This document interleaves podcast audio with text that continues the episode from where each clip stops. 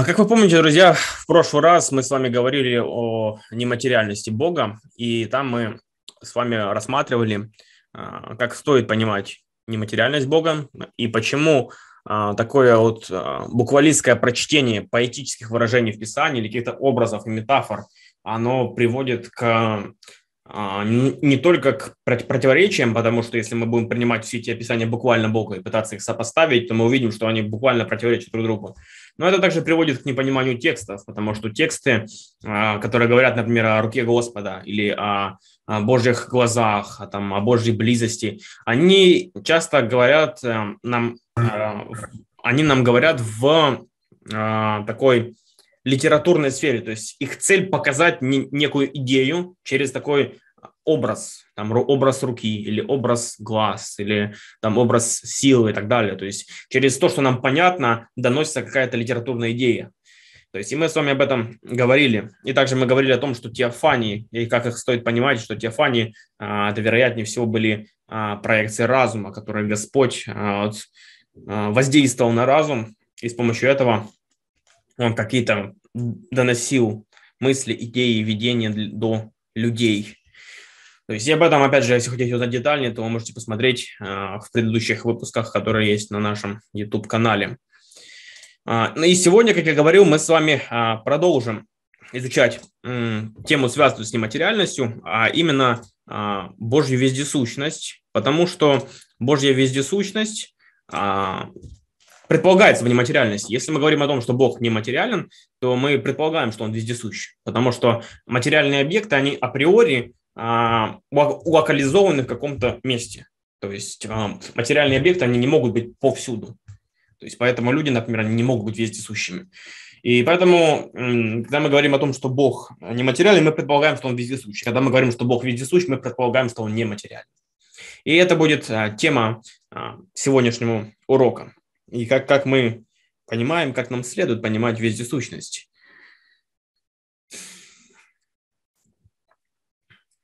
И это еще один атрибут Бога как бесконечного существа, его вездесущность. Для начала просто попробуйте себе концептуализировать или представить, что значит вездесущность. А, я хочу, чтобы вы попытались это представить. То есть, что значит вездесущность? А вот в вашем разуме попытайтесь это как-то представить. А, это значит, что Бог, если брать это слово, везде существующий, то есть Он есть везде. Он есть здесь, он есть там, он есть в Китае, он есть в Америке, он есть в России, он есть в Казахстане. То есть нет никакой точки, где не было бы Бога. Он есть везде. Но как это представить? Я убежден, что когда мы начинаем это представлять, то чаще всего мы неправильно э, это себе представляем. Чаще всего мы склоняемся к некому эфиру, то есть вот к некому такому пару или там пространству. Вот а, на этой картинке мы видим, да, что вот, вот есть эти некие облака, которые повсюду распространяются. То есть вот наше представление о вездесущности вот примерно вот такое. Чаще всего мы думаем, что вот Бог, он как-то вот распределен повсюду. Вот он как-то вот обитает повсюду, вот как, как дух. Вот что-то в этом духе, что-то в таком ключе. И мы попытаемся сегодня проанализировать эту идею, потому что она очень популярна. Ну, давайте для начала а, проанализируем библейские данные. Ну, во-первых, согласно Писанию, мы видим, что Бог присутствует повсюду. То есть мы это видим. А, например, в известном очень тексте Псалме 138 мы читаем Э, известный текст а, «Куда я пойду от духа твоего и от лица твоего, куда убегу? Зайду ли на небо ты там, сойду ли в преисподнюю и там ты? Возьму ли крылья зари и переселюсь на край моря, и там рука твоя поведет меня и удержит меня десница твоя? Скажу ли, может быть, тьма скроет меня, и свет вокруг меня сделается ночью, но и тьма не затмит от тебя, и ночь светла, как день, как тьма, так и свет». Псалмопевец утверждает, что невозможно куда-то уйти, чтобы убежать от Божьего присутствия. От преисподней до небес Бог повсюду. Он показывает, что куда бы ты ни сошел, где бы ты ни был, как бы ты ни пытался спрятаться, Бог повсюду. В этом мы понимаем столь ироничной ситуации, когда Иона попытался убежать от Бога. Это просто невозможно. Бог повсюду. И не то, чтобы его это не понимал, он просто хотел показать, что он уходит от миссии, которую Бог ему поручает. Но в этом все равно как бы присутствует некая ирония в том, что как мы, э, как Иона понимал вот бегство от Бога. Поэтому Писание показывает, что Бог присутствует, присутствует повсюду, от него невозможно скрыться. В книге Иеремии мы также читаем известный текст. «Разве я Бог только вблизи, — говорит Господь, — а не Бог и вдали? Может ли человек скрыться в тайное место, где я не видел бы его, — говорит Господь? Не наполняю ли я небо и землю, — говорит Господь? Здесь Бог утверждает, что он не локализован в каком-то месте, как местные божества соседей Израиля. Бог присутствует везде. Если э, такие идолы, которых почитали израильтяне, чаще всего это были некие такие антропоморфные существа, которые э, отвечали за какую-то конкретную область существования или какое-то, за какое-то конкретное дело э, или успех в каком-то деле, например, плодородие э, или там земледелие, ну, хотя это несколько синонимично, да, то есть там за погоду, кто-то отвечал за а, процветание людей, кто-то за смех, кто-то за веселье. То есть были разные, а, кто-то за там, траур. Были разные боги, которые а, выполняли какие-то функции. И когда боги были так распределены, предполагалось, что они ограничены. Да? То есть, что а, один бог не может отвечать за все. Поэтому нужны были вот такие некие местные божества. Но Бог показывает, что Он превыше всего этого. То есть Он не только вблизи, Он и вдали, Он везде. И он, он ответственен за все, то есть э, за все, что существует. То есть это он податель жизни. Он не отвечает просто за какую-то отдельную отрасль человеческой деятельности, он отвечает за существование всего. И это гораздо более высокая концепция Бога, чем была у а, многих язычников. Во-вторых, мы видим, что Бог, он не находится в каком-то определенном здании или храме. Например, в третьей книге царств, в молитве Соломона, в его речи мы читаем «Поистине Богу лежит на земле, небо и небо небес не вмещают тебя, тем не менее этот храм, который я построил, тем менее этот, э, этот храм, который я построил». То есть он говорит, что если а, небо и небо небес не вмещают тебя, то тем более этот храм, он не может тебя вместить. И Соломон говорит о том, что Бога нельзя вместить в какое-то здание или храм, Бог выше всего этого. А, в речи Павла в Новом Завете мы также читаем схожую идею. Павел говорит, Бог, сотворивший мир и все, что в нем, Он, будучи Господом неба и земли, не в рукотворенных храмах живет и не требует служения рук человеческих, как бы имеющий в чем-либо нужду, сам давая всему жизнь и дыхание, и все. Какая глубокая мысль. Подумайте об этом. Бог, будучи Господом неба и земли, не в рукотворных храмах живет и не требует служения рук человеческих, то есть он не нуждается в этом. Как бы имеющим ли мы нужду. Почему? Потому что те идолы, а, которых стояла череда, их было очень много в городе, то им постоянно подносились жертвы с целью их задобрить. То есть установка была такая, что если я приношу какие-то жертвы, то я задабрю Бога, и тем самым он более милостив ко мне и так далее. То есть это предполагало некую нужду, что Бог нуждается. И многие действительно греческие а, жрецы предполагали, что Бог имеет некую нужду в нас, что они в какой-то мере в нас нуждаются, поэтому мы существуем для того, чтобы там их удовлетворять какие-то нужды. Для этого, собственно говоря, и были созданы люди, чтобы удовлетворять какие-то нужды богов. Но Павел говорит о другой идее Бога, о Бога, который не является ограниченным, нуждающимся, о Боге, который превыше всего этого.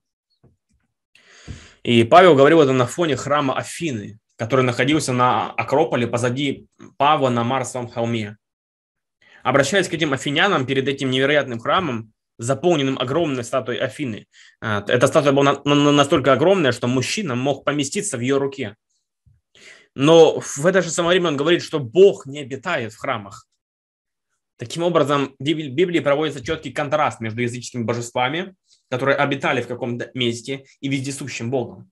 То есть он говорит, что даже вот этот величественный храм, огромнейший, невероятных средств стоящий, он все равно не может вместить Бога. Он не может вместить Бога. Он слишком мал для Бога.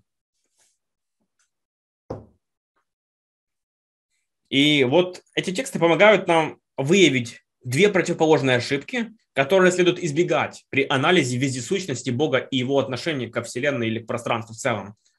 Во-первых, мы не должны думать о Боге как о том, кто расположен в каком-то отдельном месте на Земле. Это очень частая ошибка. Это включает в себя и церковь. Когда мы говорим, что церковь – это дом Божий, то мы не должны иметь в виду, что э, когда Бог присутствует в церкви, то его нет в других местах. То есть, часто, когда мы говорим, что вот здесь обитает Бог, то у людей складывается неверное представление о том, что имеется в виду, что Бог обитает в этом доме, но его нет в другом доме. Но мы можем говорить о церковном здании как о доме Бога в том смысле, что оно предназначено для Бога. Это священное место, то есть отделенное, посвященное Господу. Но, однако, это не отменяет того факта, что Бог присутствует везде. То есть мы не можем сказать, что э, Бога больше в этом месте, чем в другом. Потому что Бог везде Во-вторых, а, мы также не должны думать, что Бог находится на небесах. Многие думают, что Бог буквально находится на небесах и восседает на троне. То есть, и мы, конечно же, визуализируем себе такую картинку, когда читаем, да, что Стефан видел там а, Бога, сидящего на, на, на престоле, и Сына Человеческого по правую руку от него. И мы, так, и мы буквально так и представляем. Сидит какой-то старик а, на троне, и рядом с ним стоит другой там юноша, это Иисус. Но однако же мы должны понимать, что это видение, что это образы. И это не значит буквально, что там где-то есть место, где есть буквально какой-то стул, на котором сидит Бог. Доктрина вездесущности Бога говорит о том, что Бог присутствует везде. Как говорит Иеремия, он наполняет небо и землю. Соломон говорит, что небо и земля не могут вместить тебя. Поэтому, а, когда мы говорим о том, что Бог находится на небесах, то эта идея означает не место его обитания. Эта идея означает о том, что Бог превыше нас, что он выходит за грани э, всего этого. То есть его царство, оно э, является выше того царства, которое здесь, здесь есть. То есть и небеса, оно означает правление, то есть что Бог царствует. Поэтому это опять же некие такие антропоморфизмы, которые помогают нам какие-то идеи понять лучше. Но тут мы сталкиваемся, с, опять же, с вопросом, как это возможно. Как возможно вездесущность? Вот то, что мы сейчас прочли, а, что Бог везде, что Он наполняет небо и землю. А, как это вообще возможно? Опять же, Библия не объясняет нам, что значит вездесущность. Как и в случае с темой Бог и время, а, мы говорили о вечности Бога. Библия не объясняет нам, что значит быть вечным. То есть, что значит, либо что Бог вошел во время с момента творения, либо же Он вне времени. Библия не говорит об этом ничего. Также она а, не объясняет нам и другие моменты. И в случае вездесущности она также не объясняет нам, что это значит быть вездесущим. Как Бог вездесущ. И здесь возможны два варианта. Либо Бог находится повсюду в пространстве, либо Бог выходит за пределы пространства. И мы с вами а, познакомимся с двумя классическими точками зрения, которые являются некими а, школами в богословии, скажем так. То есть а, от их понимания отталкивались многие мыслители. То есть мы поговорим с вами об имманентности и трансцендентности Бога. Это противоположные понятия. Первая точка зрения состоит в том, что Бог наполняет собой пространство. И это можно назвать имманентностью. С латинского это слово означает «пребывающий внутри». Это учение о проявлении божественного в материальном мире. То есть, что Бог, Он наполняет собой пространство, Он есть в пространстве. А, поэтому, когда мы говорим об имманентном Боге, имеется в виду, что Бог, Он близок, что Бог, Он а, каким-то образом находится рядом, находится внутри. То есть, опять же, как это объяснять по-разному. И, разумеется, Библия говорит так, как будто Бог действительно наполняет собой пространство. То есть мы читали тексты, да, говорят, что там небо небес не вмещают тебя. То есть если мы читаем и понимаем их как, как есть, то складывается впечатление, что Бог буквально он находится как-то в пространстве. Но когда мы анализируем это, то мы видим, что у такого взгляда есть ряд проблем. А, ну, как минимум, когда мы говорим, что Бог есть дух, то мы должны понимать, что у него нет какого-то а, физического отношения с пространством. А, то есть он не состоит из какой-то физических частей, которые там могут как-то быть вот а, распределены по пространству. То есть поэтому, когда мы говорим о Боге как о наполняющем пространстве, то мы представляем себе априори уже некую физическую или материальную часть. То есть мы видим...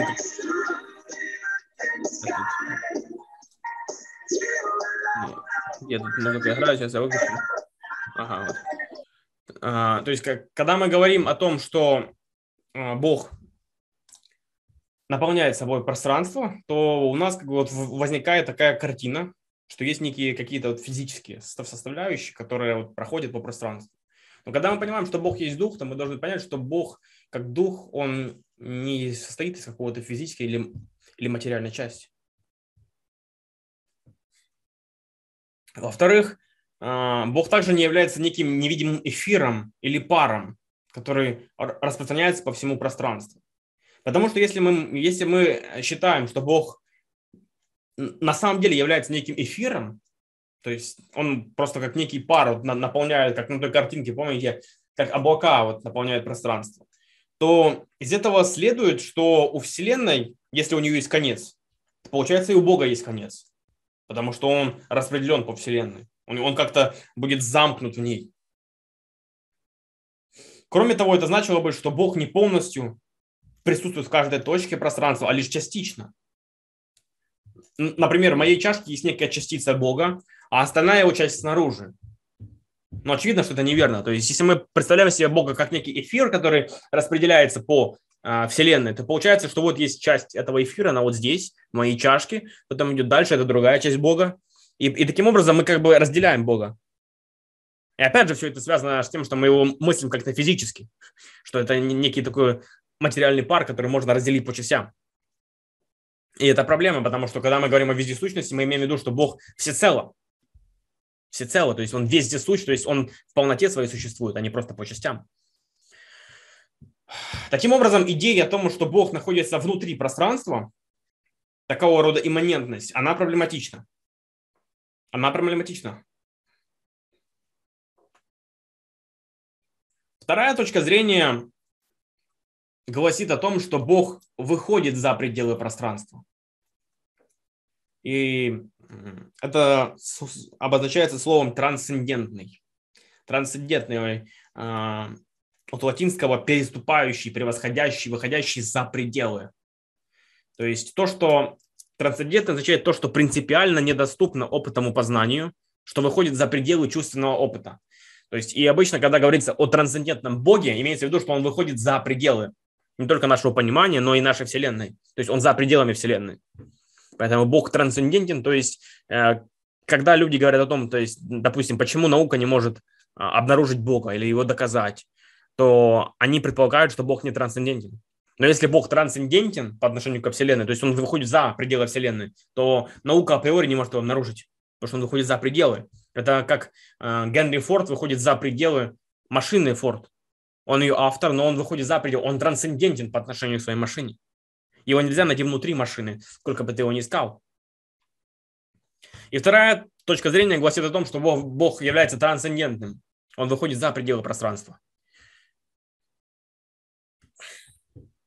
И э, эта идея гласит, что если Бог присутствует везде, то Он каким-то образом полностью присутствует в каждой точке пространства, а не только частично. То есть вот это некий эфир. И можно привести аналогию с душой. Я состою из тела и души. То есть а, я верю в субстанциональный дуализм. Я считаю, что а, мы состоим из тела и души. И моя душа присутствует везде в моем теле.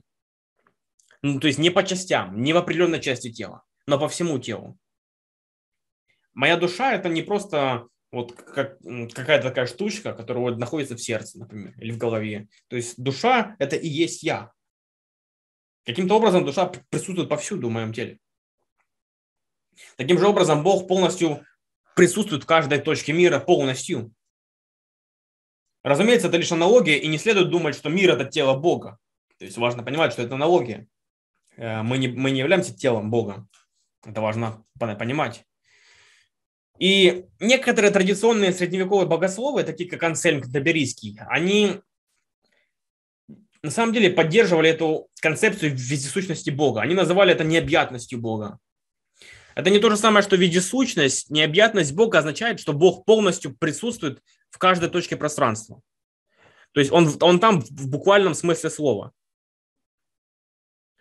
И в этом смысле они считали, что мы на самом деле находимся в Боге. Как Павел говорит в стихе из Деяния 17, в нем мы живем, движемся и существуем. То есть, когда, когда а, Ансельм говорил о необъятности Бога, они имели в виду, что каким-то таинственным образом Бог, он не, не распределен как эфир, но он находится вот в каждой точке пространства, во Вселенной, за пределами Вселенной, он везде. Ну, каким-то образом. Это он называл необъятностью Бога.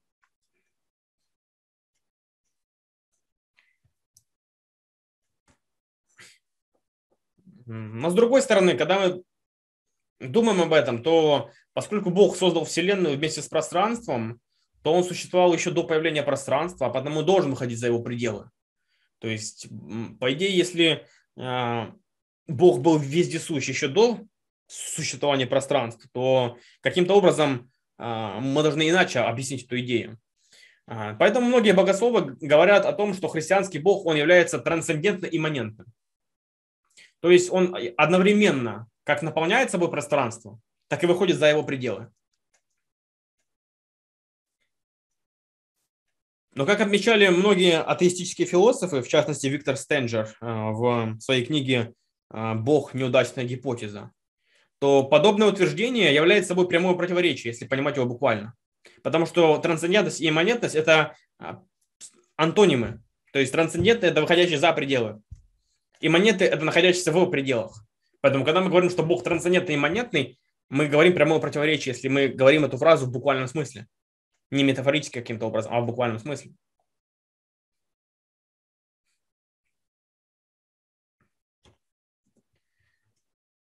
Поэтому второй взгляд а, в его другой формулировке утверждает, что Бог буквально не находится в пространстве, а превосходит его. То есть он является трансцендентным пространством. То есть поэтому Бог не находится буквально в космосе. Но что же тогда значит его вездесущность? Она значит, что Бог знает, что происходит в каждой точке пространства, и Он активно, причинно действует в каждой этой точке. Как Он активно, причинно действует? То есть Бог, во-первых, поддерживает все в существовании.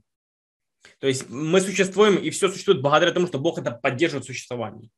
Он активно действует в каждой точке мира, но действует он извне. То есть Бог не находится буквально в пространстве, он находится вне пространства. Но так как он поддерживает все в существовании, и так как он а, работает активно в каждой точке пространства, то он является вездесущим. Говоря упрощенно, это аналогия. Опять же, Бог находится в другом измерении, из которого он взаимодействует с нашей Вселенной. Но опять же, слово измерение здесь оно не, не, не совсем точное, потому что вне пространства нет другого пространства. То есть это, это пространство, это все, что есть. Там вне там уже нет таких понятий, как пространство, поэтому это просто аналогия. А, но идея в том состоит, что Бог находится вне, и Он в, взаимодействует с пространством, Он работает в пространстве. И этот взгляд сохраняет представление о Боге как о непространственном, запредельном, бесконечном разуме. То есть вот этот взгляд, он объясняет как раз-таки, как можно понять эти тексты о том, что небеса тебя не вмещают и так далее. Они, они и на самом деле не могут его вместить потому что он не, не, не находится буквально в пространстве, он лишь, и лишь взаимодействует с ним. И, наверное, это можно иллюстрировать вот так. То есть э, Иисус находится где-то вне, но активно поддерживает свое существование и взаимодействует со всем во, во Вселенной, во всем пространстве. Опять же, это очень а, отдаленная картинка, метафора, но вы должны схватить, схватить идею что Бог находится вне пространства, но он взаимодействует с ним, он повлекается в него. Можно спросить, э, когда мы говорили о том, что с момента сотворения времени Бог вошел во время, то почему мы, мы не можем сказать, что с момента сотворения пространства Бог вошел в пространство? А, я думаю, потому что когда мы говорим о времени, то время, а, оно предполагает изменения. То есть, когда Бог решил что-то сделать, Это повлекло за собой время. Но когда Бог решил сотворить пространство, это не влечет за собой а, то, что Бог должен войти в пространство. Потому что пространство – это нечто, а, что может существовать и вне, без того, чтобы в него входить. Поэтому здесь есть разница.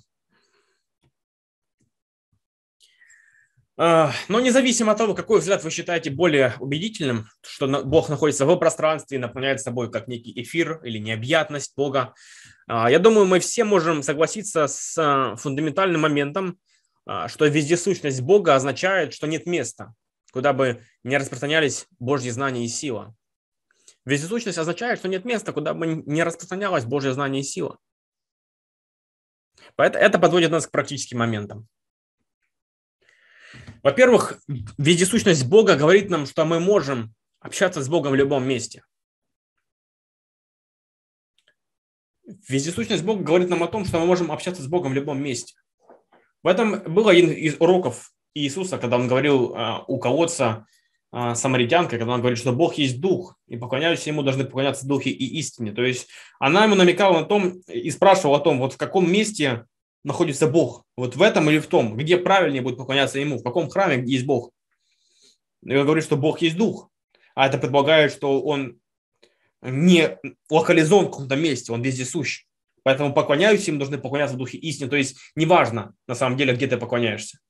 Важно, поклоняешься ли ты ему в духе или нет. Независимо от того, где мы находимся, мы можем обращаться к Богу. Нет места, в котором Бог был бы вне досягаемости. И это очень глубокая идея, мысль, которая одновременно страшит, одновременно поддерживает.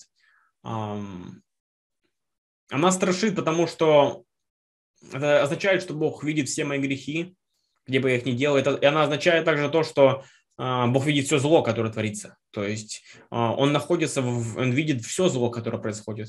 Самое гнусное зло, которое не происходило, убийство детей, насилие над маленькими детьми, уничтожение невинных. А, Бог видит это все, он знает об этом. И она одновременно подкрепляющая, потому что Бог также не оставляет этих людей. Бог готов и хочет помочь людям, которые в беде. Он близок. В этом смысле он имманентен.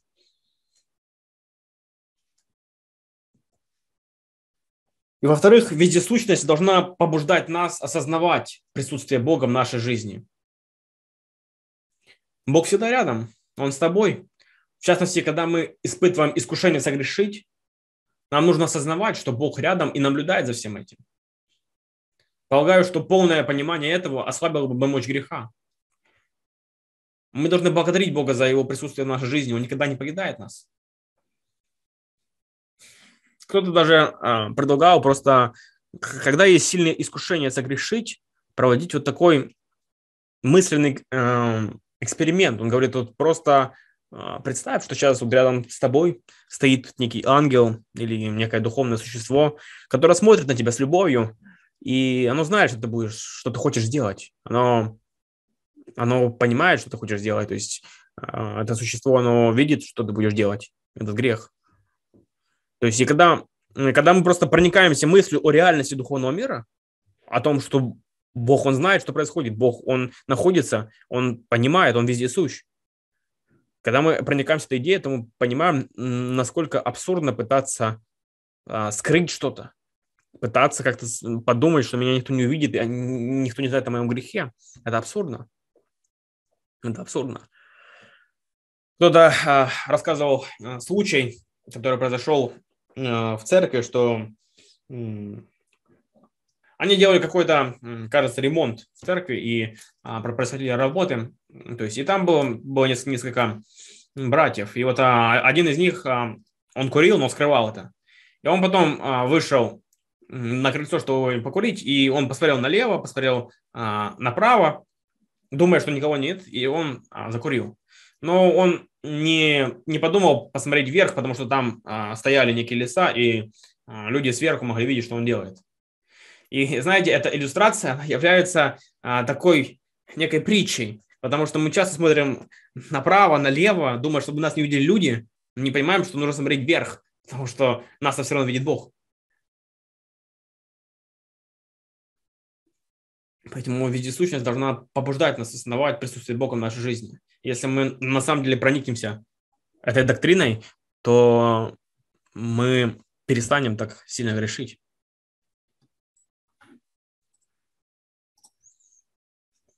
Хорошо, друзья. На этом...